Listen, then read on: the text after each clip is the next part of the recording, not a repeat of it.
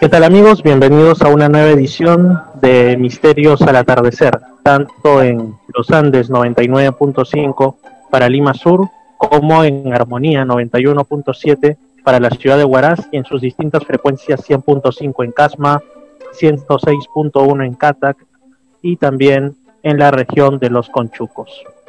Estoy ahora aquí en línea desde España con Ginés Avilés y con María José Sánchez. Ellos son integrantes. Ustedes seguramente en la introducción de este programa, de este programa han escuchado ya que les he dado unas pinceladas sobre el tema del libro Durantia, que lo vamos a tratar también en futuros programas, pero bueno, he decidido que para empezar vamos a traer unas voces autorizadas al respecto para que nos ilustren también en temas que yo mismo desconozco. Así que pues eh, ellos forman parte, como digo, de la Asociación Urantia de España. En el caso de Ginés, él es el presidente de dicha asociación. Así que los vamos saludando. ¿Qué tal Ginés? ¿Cómo estás? Bienvenido a Misterios al Atardecer. Muy bien, Pedro, encantado de estar aquí contigo. Muy bien. Gente, saludos, María José, también por ahí. Sí, un saludo. Como te seguimos, te seguimos también en tu canal, encantado, estamos encantados. Muchas gracias. Bueno, para empezar, para ponernos en contexto desde ahora, desde el inicio, eh, ¿cómo podrían ustedes definir para un neófito, para alguien que no, no sabe o conoce muy poco o solo lo, ha escuchado al paso, eh, qué sería para ustedes la quinta revelación, el libro Durantia, también desde un punto de vista de su propia experiencia? ¿Cómo, cómo podrían introducir a, a la quinta revelación? Definiéndola, dando un primer alcance de ella. Empiecen cualquiera de los dos, quien primero desee. Yo, Pedro, si no te importa, primero quiero hacer una pequeña anotación, ¿no? Y es que eh, el libro Durantia y un poco la espiritualidad que propone eh, está un poco basada en, la, en una búsqueda personal de la verdad. Y esa búsqueda personal de la verdad hace que cada, cada lector o cada persona interesada tenga su propia definición de, verdad, tenga su propia espiritualidad, ¿no? Y, claro, eso hace que las interpretaciones que nosotros te vayamos a dar, yo, Ginés o, mi compañera María José, sean completamente personales y no se pueden eh, hacer que sean ni, siquiera eh, la, propia, la propia definición o lo que diga la propia asociación en su conjunto, porque cada uno tiene que tener su propia interpretación. ¿Sabes? Es un poco diferente a lo mejor lo que hacen lo que hacen las religiones oficiales que llegan a tener pues un libro sagrado y una interpretación oficial de ese libro sagrado. Nosotros ni siquiera el libro Durantia llega a considerarse sagrado, aunque para nosotros tenga un valor muy muy muy importante, ¿no? La verdad en la práctica en la práctica creo que para muchos lectores o como dice un buen amigo leyentes, o sea, lectores y creyentes creo que para nuestro foro interno sí lo consideramos sagrado, o a nivel de, no, aunque no lo decimos o aunque pues, se nos dice que no lo, no lo veamos así, pero es imposible no desarrollar ese afecto y, y esa sí.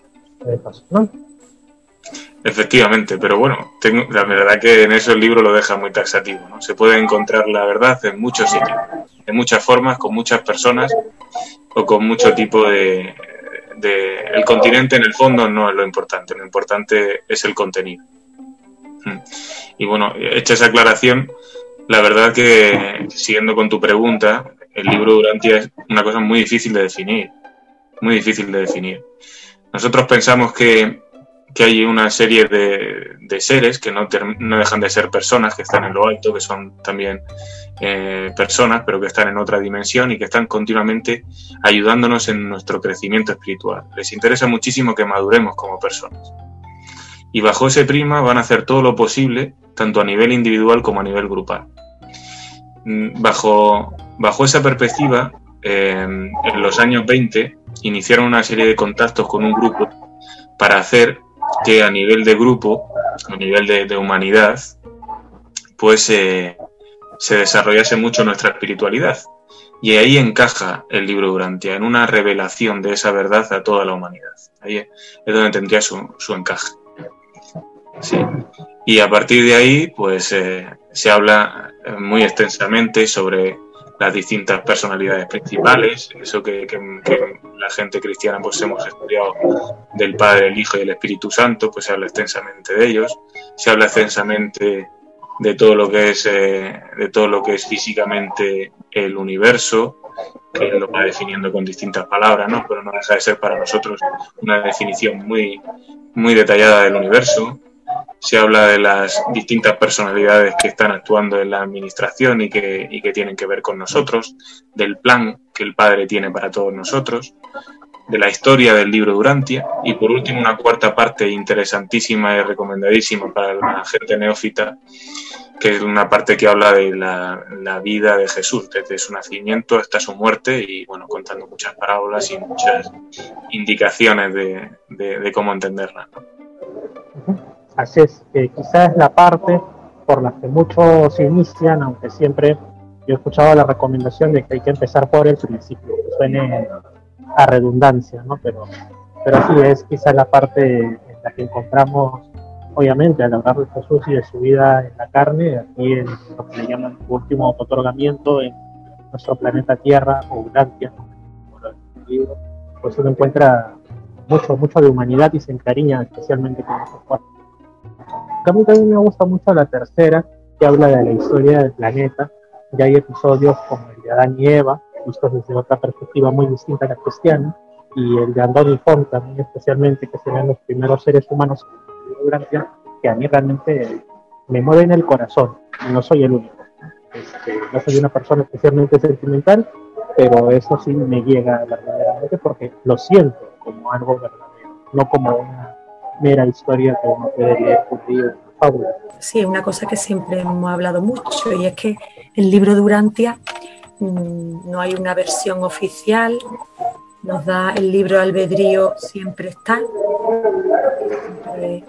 y que es el libro de Urantia para mí, pues es un libro único, único por su origen, un libro maravilloso, un libro enigmático, y hay muchas definiciones, ¿no? Porque dice, bueno, son 196 documentos o capítulos, por ejemplo, están dados por entidades celestiales, seres celestiales, mm, que es por primera vez aparecen sus nombres aquí, ¿no? En este libro, mm, seres desconocidos, pero que sobre todo es una revelación, ¿no? O sea, ha habido a lo largo de la historia muchas revelaciones conocemos la Biblia, conocemos el Corán, hay libros sagrados en la India, ¿no? Esto es una revelación, pero pretende ser una revelación transformadora de la persona, ¿no? Porque nos abre las ventanas mm, a dos realidades muy grandes, ¿no? Primero, nos dice que no, no estamos solos, no estamos solos en el universo, ¿no? Sino que el universo está repleto de vida, hay muchísimos planetas, civilizaciones, hay una administración eh, que vela por el funcionamiento tremenda, tremendo, o sea que no, no estamos solos para nada, hay un plan divino y también el libro de una forma muy muy detallada qué papel jugamos en todo este plan de este, de este, sistema en el que estamos naciendo, ¿no? de esta realidad tan tremenda de, galaxias, planetas, seres celestiales, divinos, ¿no? Y mm, qué papel jugamos aquí, ¿no? Pues yo, no sé, mm, sobre todo es mm, la conclusión a la que llego después de leer varias veces el libro de Urantia es que nosotros aterrizamos en un universo que es espacio-temporal imperfecto, mm, pero, y aquí es, la primera vida, esta primera vida es donde aparecemos aquí en este universo espacio-temporal, ¿no? Y de, de este origen tan sencillo, desde nuestra primera vida hasta llegar al Padre Universal, pues nuestra alma con peripecia y mm, mm, muchísimas experiencias que sería muy largo de contar ahora, muy breve, pues es capaz de encontrar a Dios en nosotros mismos, por nosotros mismos y para nosotros mismos en una experiencia personal, ¿no? Que no habla para nada el libro de Urantia de la religión de la autoridad, del dogma, de la fe eclesial, sino de una fe viva, de la experiencia personal y por eso creo que me ha parecido muy bien que Ginés haya comentado que podemos hablar. Mm, hay una cosa que es la Asociación Gurante, a la Fundación, que hay cosas comunes, ¿no? organizativamente, que eso es muy objetivo, pero la interpretación a veces del libro en cosas, pues, bueno, son cosas personales. O sea, lo que yo te estoy diciendo es una interpretación mía de lo que es el libro de Urantia, ¿no? Definitiva, que nos dice quién eres y dónde estás, ¿no? Y esto te puede transformar porque te da una visión tremenda, ¿no?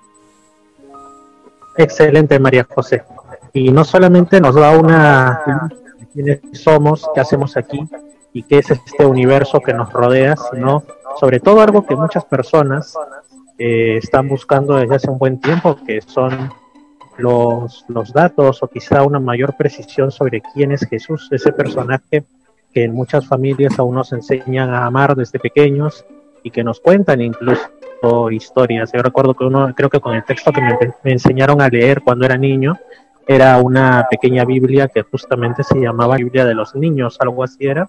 O sea que yo leí sobre Jesús, eh, eh, fue lo primero que aprendí a leer y quizá fue uno de los primeros nombres que aprendí a pronunciar incluso, ¿no? Pero después cuando pasa el tiempo, si es que a uno no lo consume, pues el secularismo y el día a día, se llega a preguntar, ¿qué tan de cierto hay en esto? Porque hay ciertas incongruencias, no sé si o si aparentes o algunas sí verdaderas en el texto bíblico, y hay quienes ahí es cuando dejan de creer y otros que empiezan en la búsqueda de más fuentes. A mí me pasó muy temprano en la vida, cuando yo tenía quizá 12 o 13 años y pusieron internet en mi casa, y pues estamos hablando del año 99, 2000, por ahí, y en eso pues empecé primero con los evangelios apócrifos y luego con otras cosas, Caballo de Troya, que eso sí aquí en Perú muchos lo conocen, esa saga de libros de J. Benítez, y después de todo esto llegó al libro Durantia ya bastante después.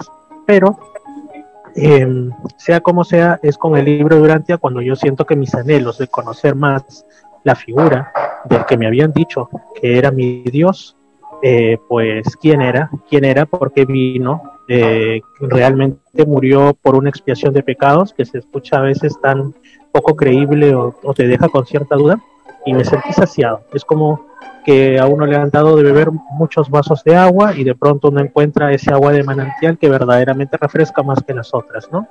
Y por eso quizá un segundo tema que ha venido ahora a mi mente es eh, quién es Jesús de Nazaret según el libro Durantia, también, lo repito, desde el punto de vista de ustedes, no desde quizá la cita de los documentos de Durantia propiamente, sino para ustedes. ¿Cuál es la idea que ahora manejan de Jesús de Nazaret después de haber leído el libro Durantia? Pues es una, es una pregunta que también tiene muchas aristas y es difícil en el fondo de responder. La presentación que se hace de Jesús en el libro Durantia responde a una doble naturaleza. Por un lado, es el, el padre creador de, de, una parte de este, de este universo, como lo llamaríamos nosotros, como llame la gente que no conoce el libro ¿no? y, y, que está directamente relacionada con, con nuestra propia creación con nuestra propia creación. En realidad sería una especie como de Padre Celestial para todos nosotros, ¿no? Dejando a un lado esa parte divina, es, vino a hacer una especie de, de, viaje o de experiencia viviendo la vida como un ser humano más. Entonces, él, él tiene ese título, ¿no? De haber sido un ser humano más como nosotros, de no haber estar plenamente consciente de esa naturaleza divina hasta que no completó todos los grados de desarrollo de su experiencia humana, ¿no? Entonces fue un ser humano como nosotros al ciento, al ciento por cien y vivió la experiencia humana al ciento por cien como nosotros, ¿no? Y luego, pues nada, leyendo el, los documentos no te puede pasar otra cosa que la gente que ya tenía cierto, cierto amor o cierta afección a la figura de Jesús aquí se va a ver completamente desbordado. Es una persona de la que te vas a enamorar, ¿no? Porque tiene un, unos rasgos, unas figuras, unos valores, un, es impresionante, una belleza de, de, tacto con los demás, es impresionante. Se van a quedar cortas las palabras, se van a quedar cortas las palabras. Así es, sí. en la Biblia te dice que Jesús es el Hijo de Dios y que a la vez es Dios también, pero te lo ponen así. Y también la Biblia tiene algunas cuestiones sublimes, los evangelios apócrifos también, pero en el libro Durantia realmente creo yo que te muestran a Jesús en su más majestuoso papel de, Dios, ya lo ves este, no solamente como tú dices, ah, sí, Jesús era divino y todo, sino lo ves como un hermano, como un padre, pero como el padre, porque a veces nosotros tenemos la idea del padre como el padre humano, imperfecto, aunque después de todo te ama, pero en este caso es, es una figura inigualable. Lo ves realmente, eh, creo yo, en las palabras más excelsas que el lenguaje humano se pueden referir hacia él, eh, su poderío y su naturaleza, pues no he encontrado otro libro que lo, que lo muestre en tal magnitud, ¿no? Y eso es, creo yo, lo que enamora. María José, en tu caso, ¿qué, ¿cuál es la idea que manejas de Jesús de Nazaret o Micael de Nevadón, como, como lo he visto? Pues mira, mm, yo coincido contigo en que mm, yo de joven he estado metida en grupos dentro de la Iglesia Católica. Mi familia eran de misa de los domingos, Luego, más, más jovencito, pues he ido a campamentos y cosas, actividades hechas por misioneros. Y, estaba, y he estado durante bastante tiempo en un grupo también misionero y con formaciones, convivencias, retiros. O sea, yo he estado mucho tiempo dentro de la Iglesia Católica. Y el libro de a lo bueno que tiene es que no descalifica de una forma brutal las religiones cristianas, sino que mm, yo creo que tiende como un puente porque, por ejemplo, el libro Durante te dice que Jesús es Dios y Jesús es hombre, que eso lo dicen mm, por muchas iglesias cristianas, ¿no? O sea, en ese sentido no dice nada escandalizante, ¿no? Pero lo que aporta el libro Durantia es ese plus que a mí me faltaba y fue lo que yo, por lo que me quité, ¿no? De, estos grupos, no porque estuviera mal Mm, porque son seres humanos buenos, con valores, y yo sigo en contacto con estas personas, ¿no? Porque creo que coincidimos en la figura de Jesús con, otros cristianos, pero eh, lo que me faltaba era mm, el lado, mm, la iglesia, cuando vamos a la iglesia, Jesús está, por ejemplo, en la iglesia católica, pues está consagrado arriba en el altar y un sacerdote está allí interpretando la palabra de Dios, ¿no? Entonces, ese pequeño abismo, esa distancia en donde hay un ser que interpreta la, palabra de Dios y está allí, es un sacerdote, luego el pueblo llano está ahí abajo, eh, el sacrificio expiatorio de la sangre de Cristo, el crucifijo, ¿no? O sea, había cosas que no me desagradaban, ¿no? Y cuando ya empecé con el, a leer los JJ Benítez, los libros, y descubro a través de los, de los troyanos, descubro el libro de Urantia, pues yo me quedé con la boca abierta porque lo que a mí me ha llamado la atención de la imagen de Jesús en Urantia no es tanto su lado divino, que es tremendo, es tremendo, o sea, no, no, es, para nada, no te dice que sea un humano, al revés, es humano, no, es muy, muy, muy divino, es un ser muy elevado, pero la parte humana es donde yo me quedé muy impactada, porque el libro Durante te explica su nacimiento, cómo eran sus padres, cómo eran sus hermanos, cómo Mm, se enfrentó a la adolescencia, los problemas que vivió, eh, los problemas con los celotes, que eran como los, entre comillas, terroristas mm, de aquel entonces, él cómo encaró ese tema, porque él era alguien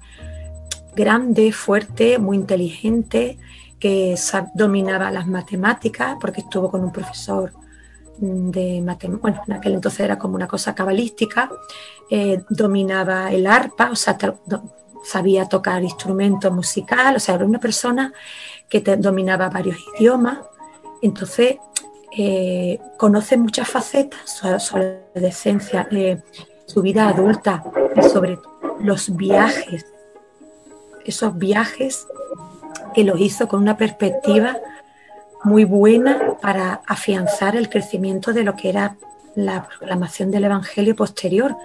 Él va a Roma y va a Roma y siembra allí mucho, mucho para que luego cuando Pedro va, cuando los apóstoles van para allá, entonces todo ese lado humano ¿no?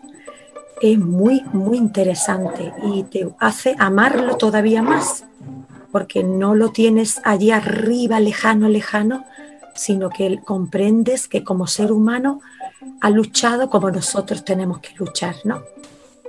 Así es, exactamente. Eso también es muy hermoso, el lado humano de Jesús de Nazaret que te da el libro Durantia, ¿no? Y tal como mencionas, otra de las partes que a mí me gustan y en las cuales creo yo que se mezclan aspectos de su divinidad y también de su humanidad es cuando él prepara el camino, como bien dice, ¿no? Que después Pedro y otros llegaron a determinados lugares se dieron cuenta con qué facilidad, siempre según el libro Durantia, prendía el Evangelio y decían, pero esta gente es como si ya hubiese escuchado antes de esto y lo que ellos no sabían era que antes de conocerlos, Jesús había estado por ahí, había hablado sin identificarse y todos decían, pero ¿quién será este gran orador? ¿Quién será? ¿Será un filósofo de los meses? Y después se iba y la gente quedaba fuertemente impactada por su mensaje, tanto así que quizás décadas después por ahí aparecían sus apóstoles, Jesús ya había vuelto a su reino y todo, este, y recordaban y decían, esas son las palabras que decía eh, este escriba de Damasco, este, eh, digamos, caravanero, este viajante que venía, como el libro durante dice, con dos, con dos hindúes, padre e hijo, llamados Ganit y Gonod, ¿no? Este, y, no era este el tutor del pequeño, y, bueno, y prendía el mensaje, o sea que él no solamente vivía el lado humano, porque también una de las cuestiones de lo que el libro durante llama su autotorgamiento, es decir, su venida en la carne, su encarnación, eh, fue para conocer mejor a las criaturas, que, las cuales en el fondo creó, pero conocerlas in situ, como se dice, sino también desde la parte divina, sembrando, abriendo el camino para quienes después también iban a compartir su, mensaje. ¿no? Entonces, esto es una historia que encaja hermosamente y también es otra de las partes que a mí me gustan mucho de, la historia de Jesús según el libro Durante. Pero la gente se estará preguntando ahora, los que nos escuchan en la FM, ¿Cómo surge todo esto de lo cual hablamos? ¿Cómo fue, eh, quizá a grandes rasgos, o si ustedes prefieren ahondar, pues encantado también, cómo es el tema de la revelación del libro Durantia? Porque yo al principio cometí un error, eh, y no por tontos, sino que creo que muchos, por desinformados más bien, es que pensamos lo mismo. Creemos que es un texto que fue canalizado. Después me di cuenta que era un error otros dicen no, fue como por escritura automática, otros que sueltan una serie de cosas, quizá relacionando al libro Durantia con el tiempo en el cual se reveló, en donde precisamente todo ese tipo de, situaciones pues relacionadas a la corriente del espiritismo estaban muy presentes y en boga total, ¿no? Entonces, eh, pero nada de esto es así. Hubo un proceso muy singular, diríase único, por el cual estos documentos llegaron desde lo espiritual a concretarse en nuestro mundo material. Cualquiera de los dos puede empezar. bueno, pues eh, eh, como te digo, había un grupo eh, de seres celestiales que terminan decidiendo pues que hay que dar una nueva revelación de la verdad a nivel a nivel de toda la humanidad a, al planeta Urantia, porque, bueno, para los que no lo conozcan, Urantia es el nombre del planeta en, en las altas cera, vamos, en el cielo. Y, y dentro de ese contexto, pues eh, encuentran que hay un grupo de personas, que con el, con el tiempo se llama el foro, a las que, con las que relacionarse. Y lo hacen de una manera muy especial, no lo hacen directamente. Lo hacen a partir de, de un sujeto que no tenía ningún tipo de interés en estos temas y que no, no nunca, nunca supo ni siquiera mucho de, lo que se hacía con él, que mientras dormía hablaba en sueños de una manera extraña. Una manera extraña que eh, algunas integrantes del foro no conseguían eh, saber por qué, ¿no? A, ese, a esa persona que nosotros le llamamos el sujeto durmiente se le hacían una serie de preguntas. El foro le mandaba una serie de preguntas, pero no las contestaba en ese momento sino que la materializaba en un momento posterior, a veces muy posterior, eh, de días quiero decir, dentro de un escritorio que había en esa misma casa. Claro, eh, si nos ponemos en contexto, las personas que entran en contacto con el sujeto durmiente eran, por así decirlo, cazadores del misterio. ¿no? Estaban acostumbrados a, descubrir a gente que, con todo el tema del contacto con el más allá en los años 20 en Estados Unidos, que estaba muy en boga y también en algunas zonas de Europa, pues hacía su agosto. ¿no? Y ellos estaban muy acostumbrados a, desenmascarar a todo este tipo de gente.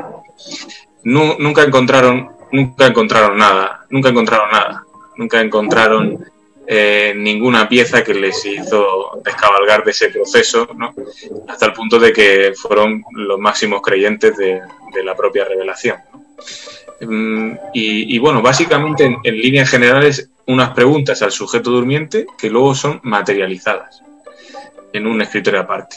Y que ahora, por ejemplo, con, con, los estudios nuevos de estilometría, que comentábamos antes María José y yo, pues se ha descubierto que no pertenecían a una sola persona, que no pertenecían a ninguno de los integrantes del foro.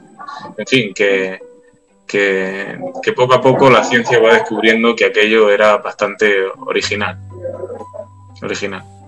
Los, documentos, lógicamente, escritos o concebidos por esos seres celestiales con los que entraron en contacto a través del sujeto durmiente. Sí, es que fue eh, mm, cuando hablamos de cómo surge el libro Durantia, es, un tema un poco peliagudo porque, claro, si mm, cuando vas a leer un libro en una librería, pues lo primero que miramos es quién lo ha escrito, ¿no? Entonces, claro, aquí en este caso mm, no hay una persona que lo escriba porque son 196 documentos y, esos documentos los van escribiendo diferentes seres. ¿no? Eh, resumiendo lo que ha dicho mm, Ginés, son documentos que se materializan por unos seres celestiales, es algo un poco chocante al principio, ¿no? Yo creo que esto puede echar al principio a algunas personas, decir, este libro voy a leerlo, Mm, pero bueno, mm, si uno lee el contenido, tal vez al final no le da una importancia de qué manera ha llegado. Y es bueno el matiz que ha dicho Ginés mm, de que las personas que estuvieron, lo llamaba la comisión de contacto, porque eran unas seis personas que eran como un pequeño, el grupito como más relacionado con esta persona, que se le llamaban el durmiente, y ellos luego hablaban con el foro y discutían y íbamos a analizar, esto no lo entendemos, pues este pequeño grupito la comisión de contacto, ellos, mm, el doctor Sadler y su mujer Lena Sadler, que eran psiquiatras, los dos eran dos doctores, ella era ginecóloga y él era psiquiatra, pues ellos estaban mm, muy en contra de lo que es el tema del espiritismo, eh, habían salido de una iglesia mm, adventista que había tenido contacto y revelaciones. Era un poco escéptica porque habían salido un poco escaldados de esta experiencia, ¿no? Y como científicos que eran, pues mm, buscaban eso, desacreditar cuando alguien intentaba conseguir crédito pues con mentiras, ¿no? Entonces era, eh, fue un punto muy bueno el que seres celestiales se fijaran en estas dos personas, el matrimonio Sattler, porque eran personas con una gran cualificación profesional como médicos los dos y que eran daban muchas conferencias por todo Estados Unidos en los años 20, o sea que tenían un prestigio importante y el hecho de que esta persona escéptica con el espiritismo en aquel entonces o canalizaciones, pues que le ocurra un fenómeno extraño de una persona que empieza a hablar y no sabemos, después de despertarse no recuerda qué ha dicho. Y que aparentemente a través de él van surgiendo unos documentos que se materializan, pero cuando le hacen pruebas, este ser durmiente, le hacen prueba en el brazo, mm, no hay cansancio muscular, no hay, mm, no sé si imaginaros que salen como 30, 40 folios escritos, pues eso supondría un desgaste en la mano, no sé, marcaría los dedos, habría algo, ¿no? Pues no, no se producía nada de eso, ¿no? Sino que aparecían y ese documento luego lo pasaban al foro, discutían qué es Dios. ¿Existe la Trinidad? Y iban analizando y cuando mm, esto no está muy claro, pues lo volvían otra vez a repasar, se materializaba otro documento. Es un, proceso un poco farragoso porque es como ir depurando poco a poco eh, documentos que surgían pero que luego desaparecían, o sea, como no se quería que se fundara nunca una iglesia, no existe ni va a existir nunca una iglesia urantiana. Entonces, ni se sabe quién es ese ser durmiente, un ser humano, un ser humano que tenía una chispa divina pues muy voluble, que permitía comunicaciones celestiales, pero que no se sabe quién es y esos documentos, eso han desaparecido, se han quemado, no existe, lo que existe es el producto final depurado, que es el libro Durantia, ¿no? Entonces no hay ningún documento sagrado que está en un museo que nadie toca porque eso es de origen celestial, divino. No, no. Está el libro y está al acceso de todo el mundo que se lo puede descargar en PDF por internet. O sea que aquí hay una motivación de ofrecer una revelación muy hermosa y muy transformadora para nuestra sociedad y más en estas circunstancias en las que vivimos ahora. Claro, Pedro, llegado a este punto, tus, oyentes pues eh, preguntarán que si este tema nos genera cierta fricción entre los lectores. Y, te, puedo asegurar que es un tema que pasa bastante desapercibido. O sea, nosotros no hablamos mucho de este tema porque para nosotros, lo que te contaba antes, lo importante es el contenido. O sea, si tú ves la verdad en un libro de primaria, bienvenida sea. Todos tenemos esa sensibilidad y una vez que lo captamos, pues eh, está ahí y eso es lo que cuenta y eso es lo importante. ¿no? Entonces no, no, nos importa mucho eh, la controversia sobre la autoría, ¿no? que se ha puesto a veces en Internet y demás, porque en el fondo lo que nos importa es que ese contenido que leemos sintamos que es verdad y que no, nos dé el impulso para cambiar la vida, que satisfaga eh, esas ansias que, que, todos los lectores tenemos de ser buscadores de la verdad y haberla encontrado. ¿no? Una vez que tenemos esa seguridad, pues todo lo demás pues es un poco, un poco secundario.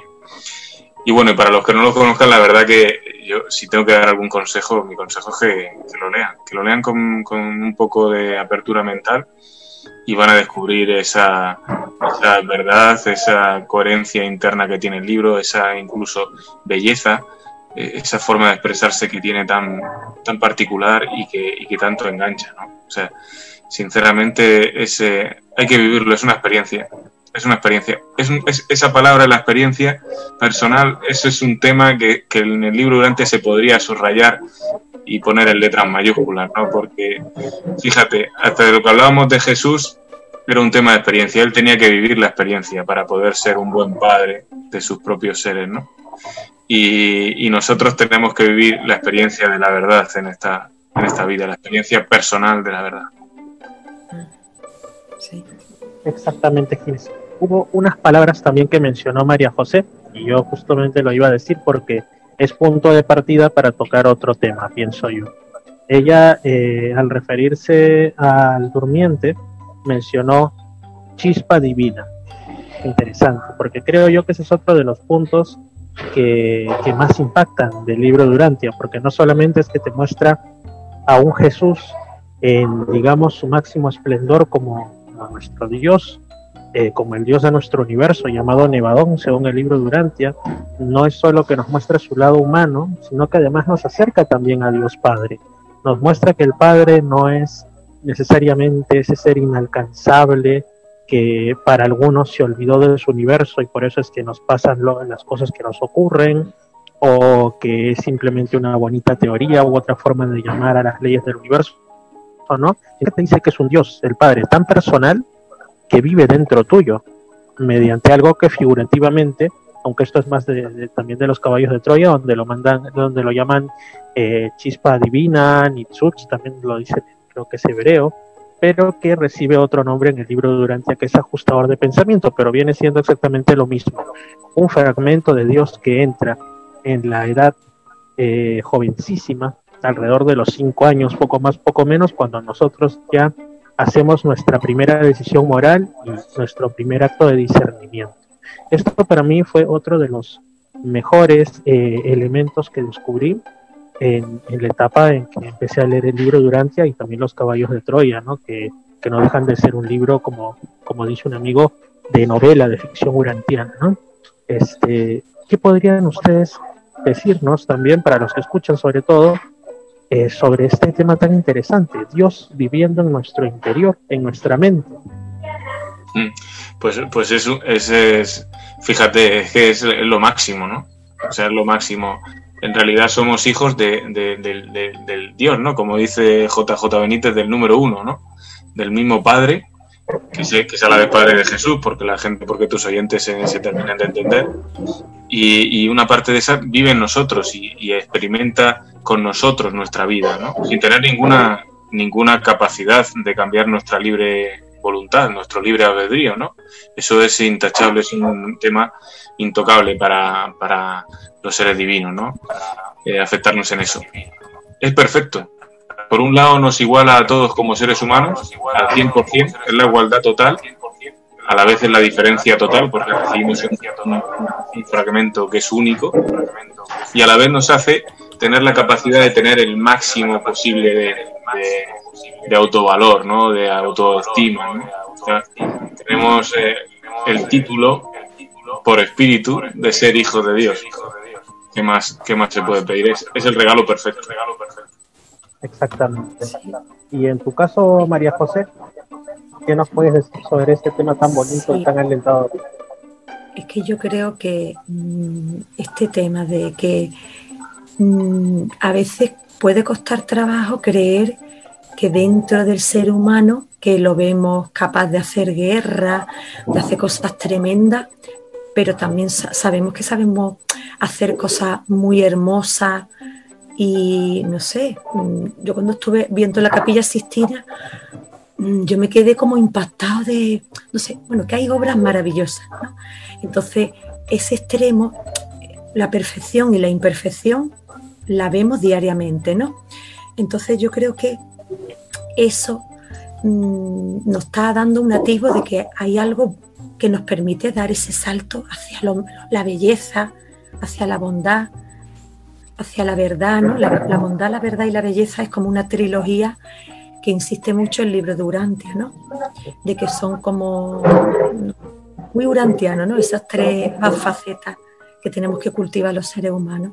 Entonces, cuando el libro de Urantia habla y hay unos documentos que son maravillosos, los documentos que especifican mucho todos los matices de los ajustadores del pensamiento, lo vas leyendo y te vas quedando con la boca abierta de ver el amor tan grande que Dios tiene por nosotros.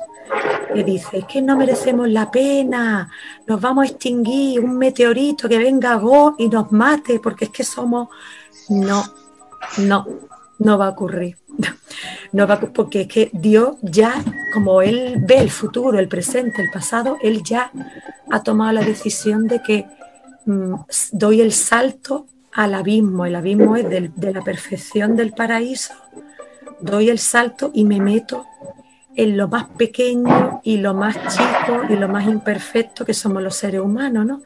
Da ese salto porque, pues porque quiere arrastrarnos y elevarnos, es como un, como un imán, ¿no?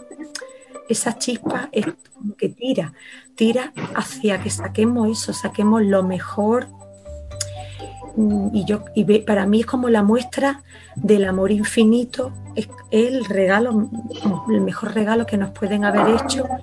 Es la, una, una prueba para mí totalmente evidente del amor divino porque nos da un trozo de sí mismo, ¿no? Es como el padre que se da, yo que sé, un trozo de la mano, te da un trozo, Dios, madre mía, que me ha dado la mano. Pues Dios da un trozo, pero claro, Sabemos que a Dios, ¿cuántos millones de personas existen en la Tierra? Pues muchos millones, pues. millones. No sé si todos, no sé si todos tendrán ajustador, porque a lo mejor algunos se ha hecho bastantes maldades, el ajustador también se puede marchar.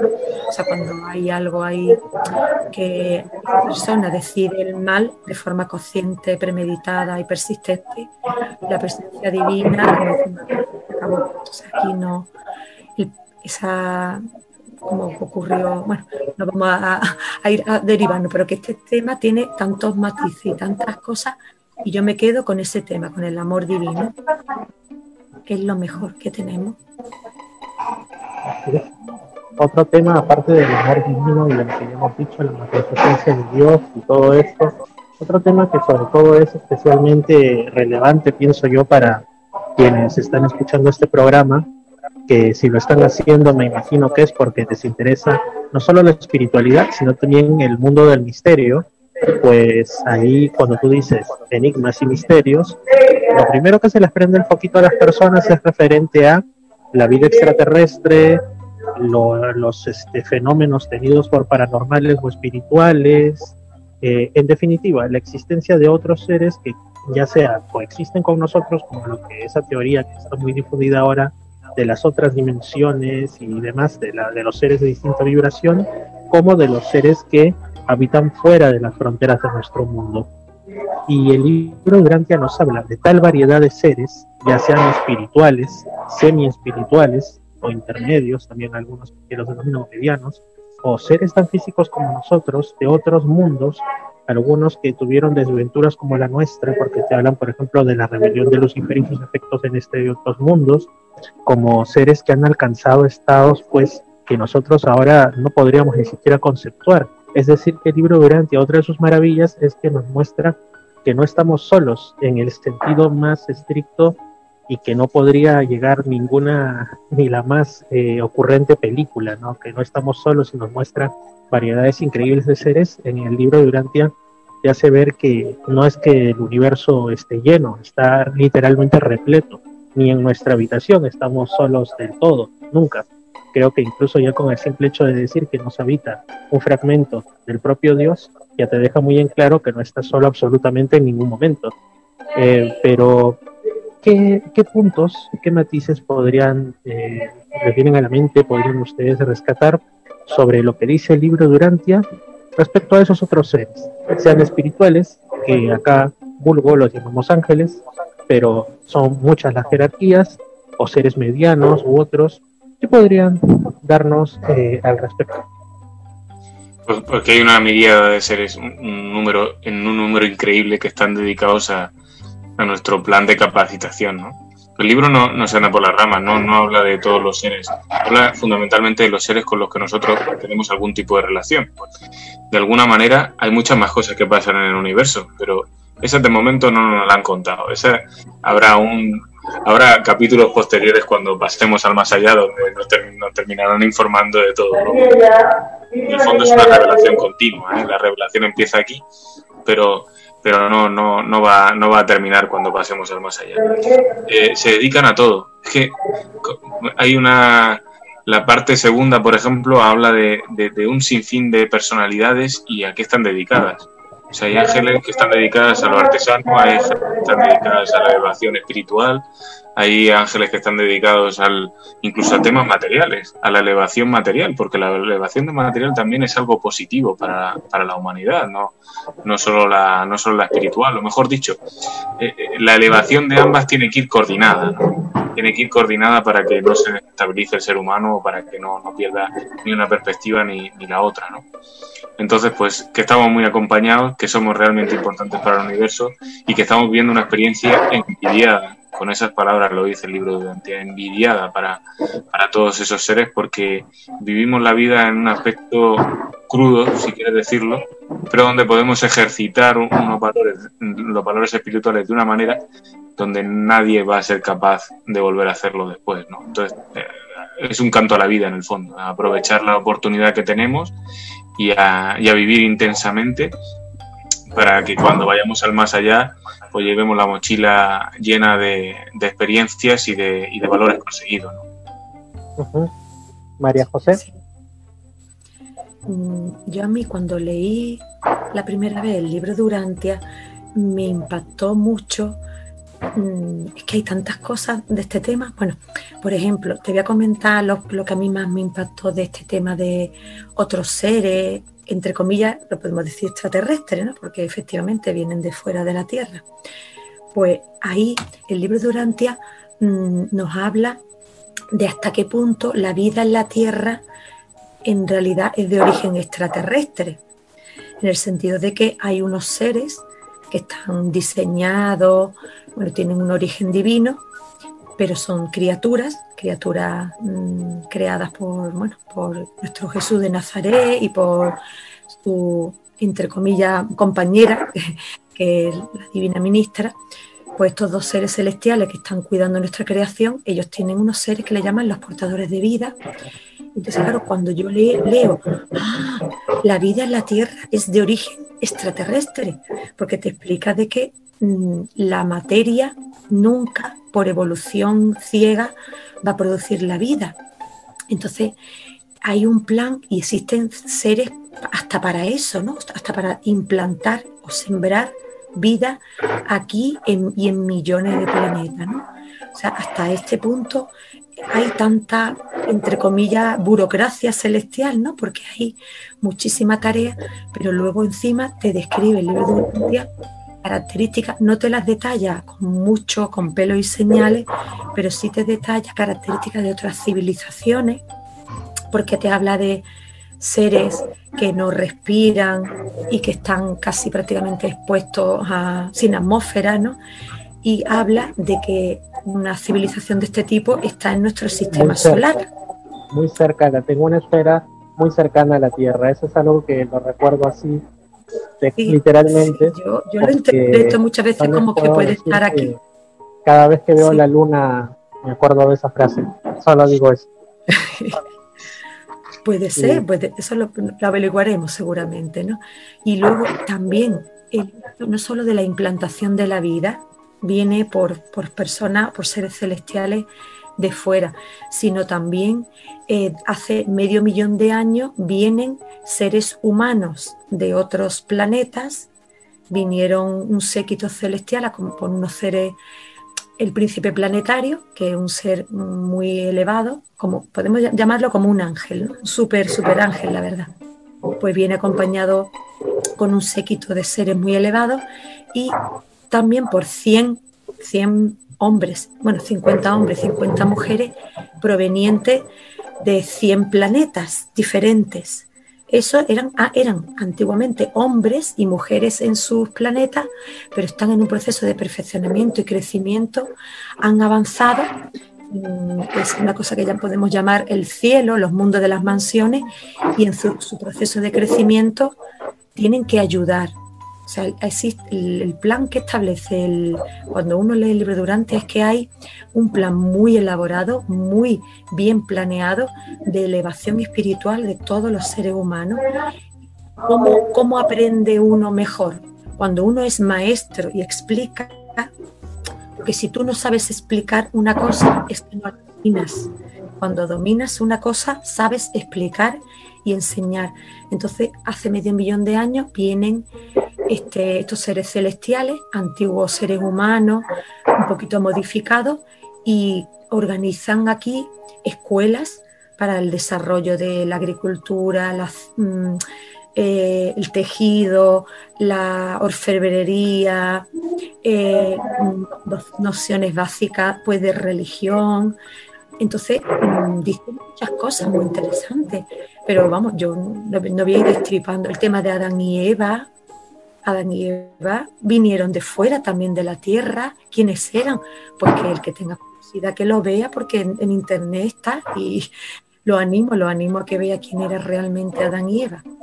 Así es, a mí me, agrada mucho ese tema de cuando, via cuando bajan de los cielos a la tierra, y lo digo de esta manera porque pues uno lo encuentra en todas las culturas del mundo, culturas que oficialmente no han tenido nunca contacto entre sí, seres humanos que apenas se enteraron que existía el resto del mundo hace dos siglos, tres siglos, medio milenio, no sé, cuando la humanidad es mucho más antigua, pero todos te dicen, ¿no?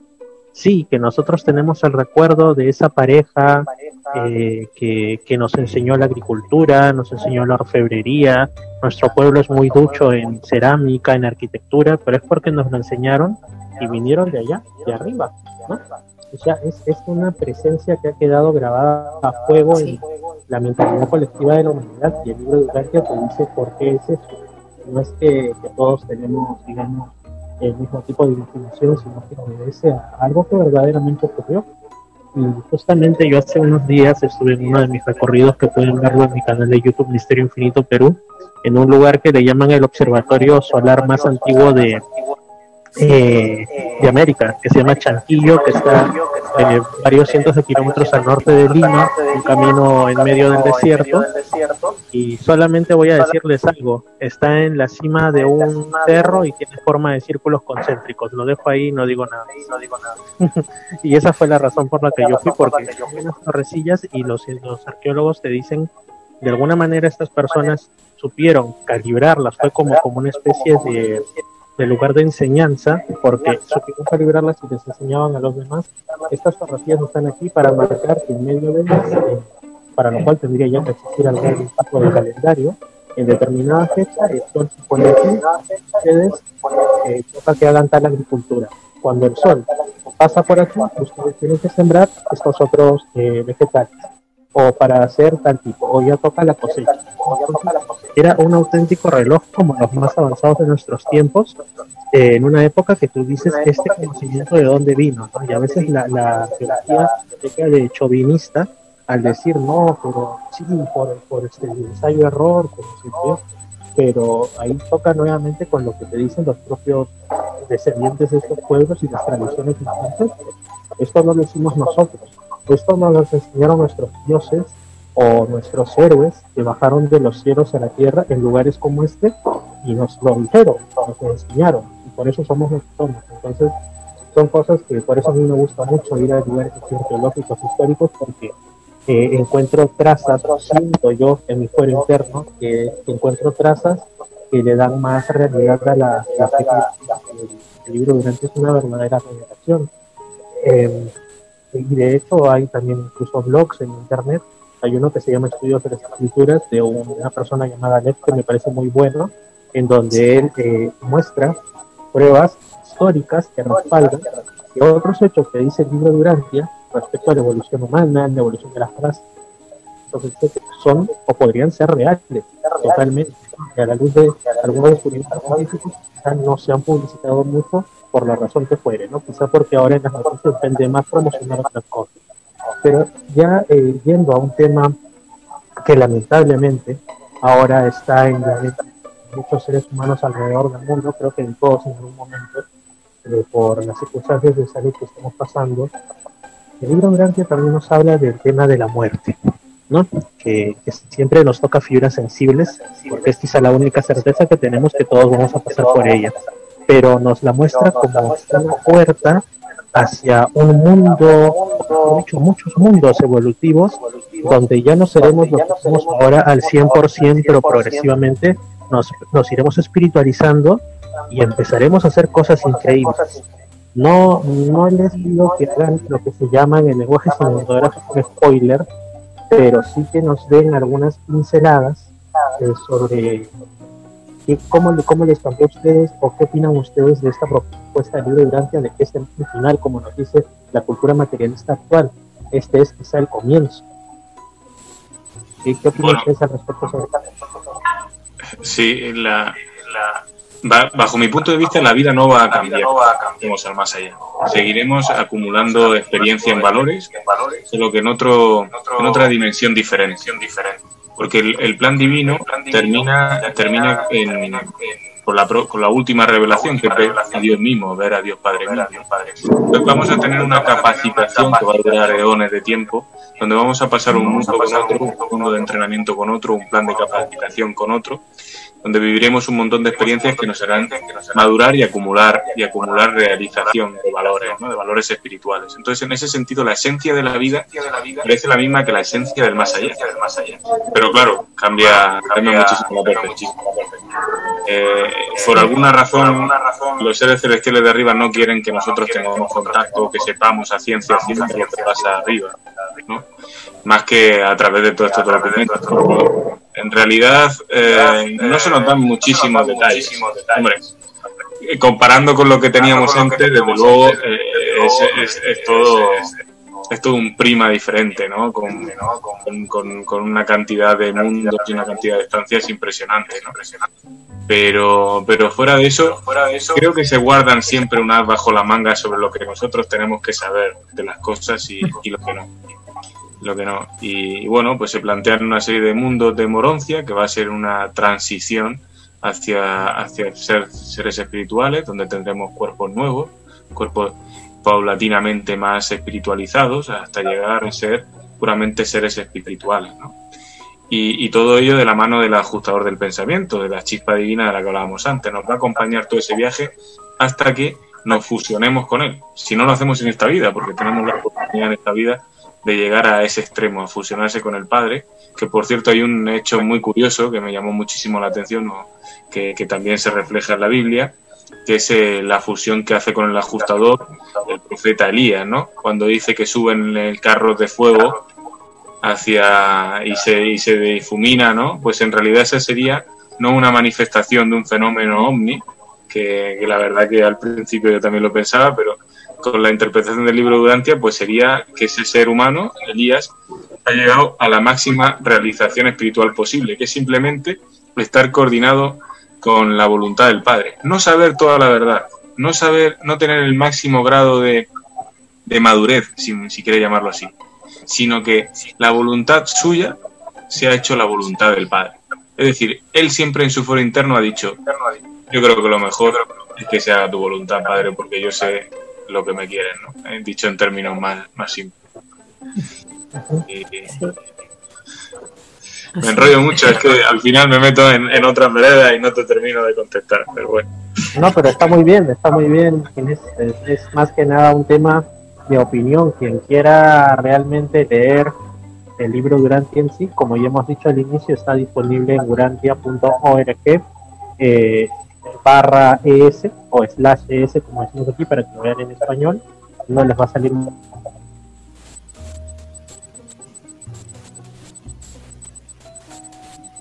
también está últimamente en las traducciones en finés, en hebreo, en indonesio, en fin. Pero para la gran mayoría de quienes escuchan esto, urantia.org slash es de español, ¿no? Así que ahí lo de ahora es simplemente una, conversación de, opiniones principalmente, de puntos de vista. Eh, sí, María José. Yo ahí con el tema de la muerte, mm, el libro Durante te muestra, o la, enseñanza que yo he captado es que la vida es una escuela permanente. Aquí en la Tierra es una escuela de aprendizaje y nosotros estamos en, no sé, en un parvulario, no sé cómo se llama en Perú, la educación infantil. Bueno, educación inicial. bueno, pues estamos en eso, estamos en la Tierra, estamos en la educación inicial y de aquí a que nos graduemos en la universidad, pues pueden pasar millones de años a lo mejor, ¿no? Y esa graduación sería cuando lleguemos al paraíso, ¿no? Entonces, claro, el libro Durante es muy significativo. Esa fue una diferencia que me llamó la atención con respecto, por ejemplo, a la Iglesia Católica, porque cuando una persona fallece, dice, ya se ha ido al cielo, si ha sido una persona buena, pues te dice, no te preocupes, está en el mejor sitio, y ya parece que mm, por el hecho de morir, nosotros nos morimos, inmediatamente ya estamos allí flotando en una nube, eh, contemplando la faz divina. Pues el libro sí, sí, esa es una de esas preguntas que, que, alguna vez escuché que decían, bueno, mi, mi, padre es testigo de Jehová y ellos creen en realidad que hay un sueño hasta el día del juicio. Entonces él me decía, pero ¿qué sentido tiene esa idea del cielo de los católicos y de los evangélicos, no? Porque imagínate, me decía a mí, ¿no? En ese tiempo yo todavía no conocía el libro grande, así que no le podía responder. Este, mira, imagínate que tú o yo, Dios no quiera, nos morimos mañana. Nos vamos al cielo, suponiendo que no nos vayamos al otro lado, ¿no? ¿Y qué haríamos? Una eternidad mirando a, Dios ahí que no se mueve. Eh, y entonces yo le pregunté a un, a un amigo de ese tiempo, que ya no hablamos mucho, que es sacerdote, y él, me dijo una cuestión que más parecía un poema que una realidad. Me dijo, es que tú no te imaginas el gozo de esas almas que no pueden separar su vista de la magnificencia de Dios y constantemente le están viviendo alabanzas, que están este, simplemente maravillados. Y yo dije, pero qué destino tan, yo que soy una persona particularmente movediza, ¿no? que me gusta viajar, estar de aquí, hacer una cosa, capacitarme, etcétera. Y yo digo, o sea, yo me voy a morir, voy a ser el mío para pasar una eternidad simplemente mirando a Dios y mover un dedo, poniendo que tuviera dedos ahí. Entonces, este, no le encontraba lógica. En el caso que tú dices el libro de Durantia, te da una perspectiva mucho más atractiva también.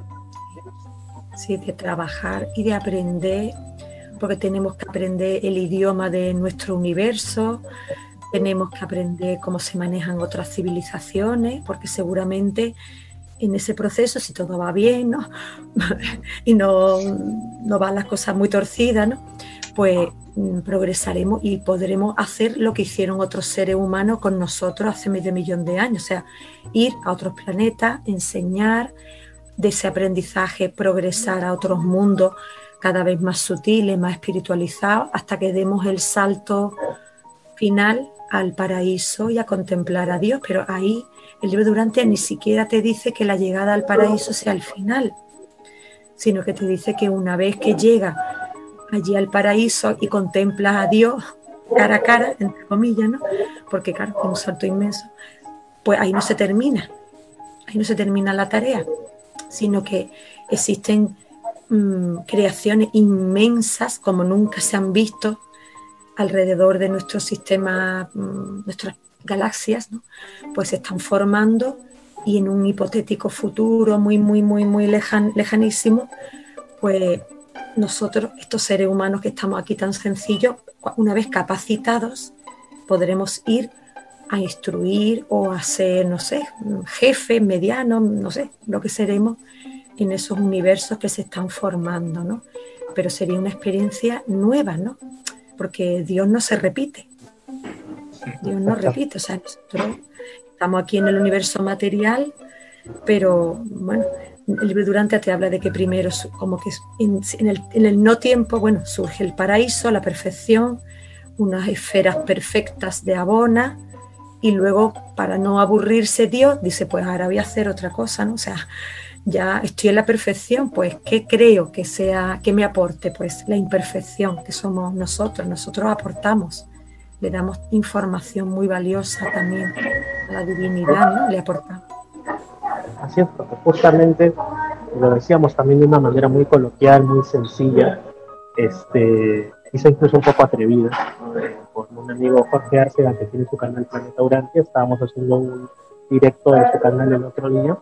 Y brevemente surgió el tema de, de la, importancia que es tomar plena conciencia, pero no digo solo de una manera intelectual saberlo, sino plena conciencia de que somos habitados por un fragmento de Dios eso quiere decir, como decíamos ahí, como digo de manera coloquial, que mientras tú estás leyendo un libro, ese fragmento de Dios está recibiendo esa vivencia también de tu parte.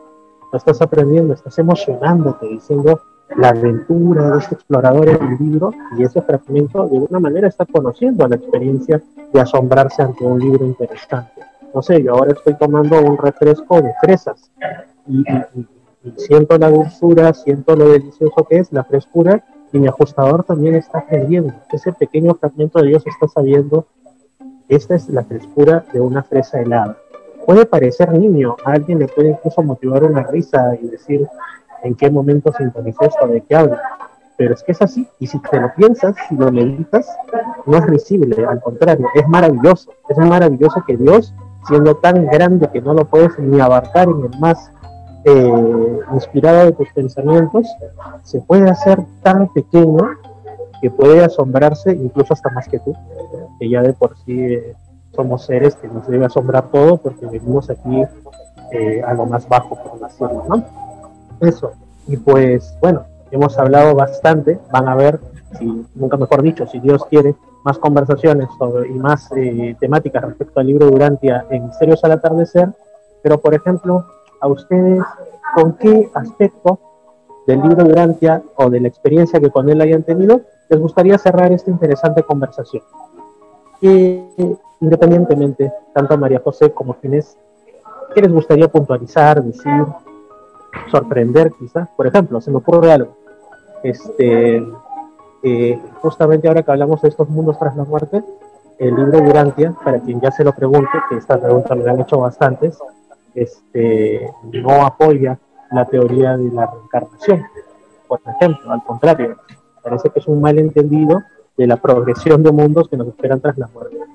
Este es un temita. Pero no, no digo que nos vayamos por eso, era una puntualización que quería hacer. Ahora sí, ¿con qué tema ustedes les gustaría cerrar esta interesante charla? Pues con el libro Durantia es una revelación de una nueva forma de entender la religión muy próxima a la espiritualidad, que es completamente liberal, cosa que me encanta, porque no pone puertas al campo, te deja en el fondo tu propia la responsabilidad en uno mismo, totalmente con lo bueno y con lo malo, porque muchas veces pensamos que la libertad es simplemente libertinaje, pero tú tienes tu responsabilidad, ¿no? Y con, con ese, con ese, con esa prueba fehaciente de que nosotros somos unos buscadores de la verdad que tenemos que encontrarla y que tenemos que llevarla a cabo y tenemos que realizarla, ¿no? Un poco el concepto de fe viviente que tenía Jesús y que tiene la Biblia.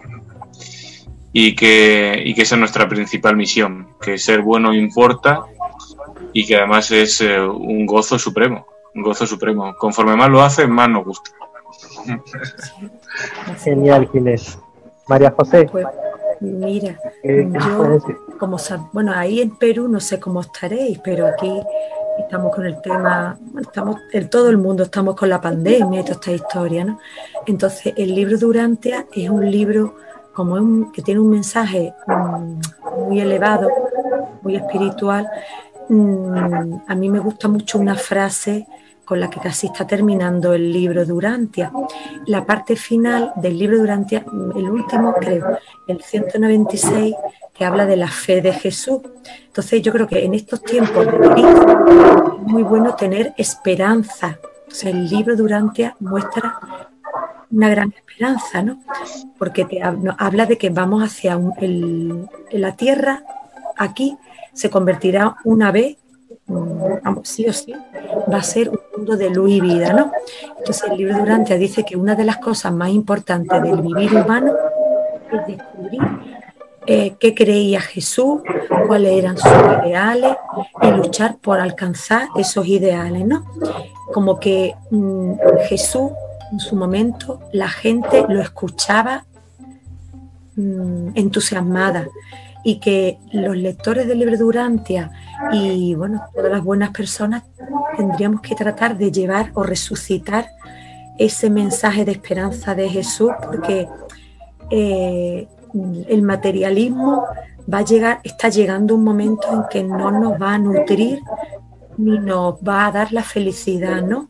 Entonces, el mensaje de Jesús habla el libro durante que está como encapsulado ahora mismo y adormecido como una oruga dentro de las iglesias cristianas, ¿no? Pero eso mm, va a salir. Eso en algún momento nos dice el libro Durantia que es irremediable que la felicidad se instale en la tierra, es irremediable que el mensaje de Jesús sea conocido por todos, ¿no? Entonces, mm, yo lo que, mm, no sé, quiero dar ese mensaje de esperanza, de esperanza porque tenemos de nuestra parte a Dios, tenemos de nuestra parte a Jesús y muchísimos seres celestiales están velando por eso, pero tenemos que hacernos conscientes y ponernos también en sus manos, ¿no? ser un instrumento, ser un instrumento para, para conseguirlo, porque esa es la meta. Y nos dicen que se consigue, que se lo consigue, ¿eh? y hay muchos planetas que ya lo han conseguido. Entonces, pues nada, manos a la tarea. Nada realmente malo nos puede llegar a pasar. Así es. Excelente Inés y María José. Yo quiero agradecerles por esta ocasión tan interesante. Eh, para quienes lo escuchan en la radio, pues no se imaginan que yo he tenido muchas ansias de que el segundo programa de Misterios al Atardecer sea ya haciendo una introducción a este tema.